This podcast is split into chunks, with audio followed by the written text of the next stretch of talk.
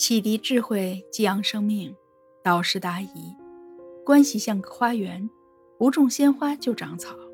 做到这两点，才是最好的亲密关系。学员提问：陈燕老师您好，我老公现在没有工作，最近各种的问我要钱，我特别抗拒。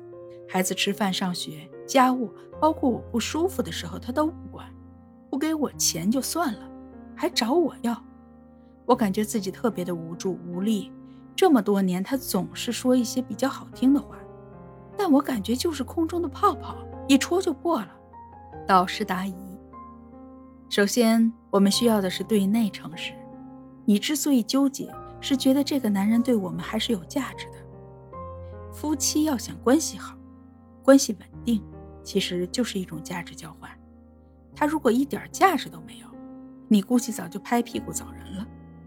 为什么你还愿意保留这个夫妻关系呢？就是因为它还有价值。所以，当我们内在诚实的去看这个问题的时候，就简单了。不要自我欺骗，它带给你的利益和形象的满足值不值？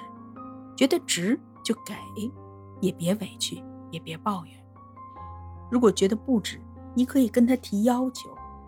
那你需要满足我的是什么呢？我给你钱，这是直接的价值。那你要帮我做的事有什么呢？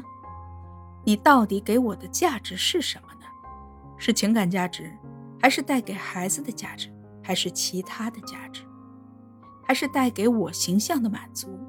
你总得给点儿，就找他要，这样。你会不会心里平衡一些呢？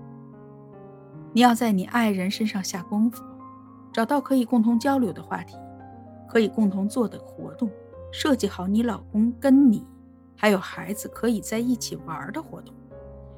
当聊到共同的话题，做着共同认可、喜欢的活动，交流不就来了吗？孩子跟爸爸的关系也好了，你们夫妻的关系也好了，你有话可说了。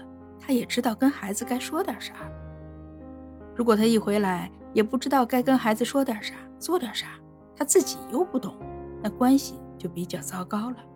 所以需要你去设计这些活动，找到这些话题，他才能慢慢的入这个门。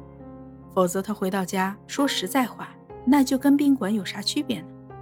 我经常打一个比方，关系就像花园，不种鲜花就长草。你要多种花，不要天天除草。花是什么呢？就是大家可以在一起交流的话题，一起进行的活动。这些事你只要干了，一定很美好，很轻松。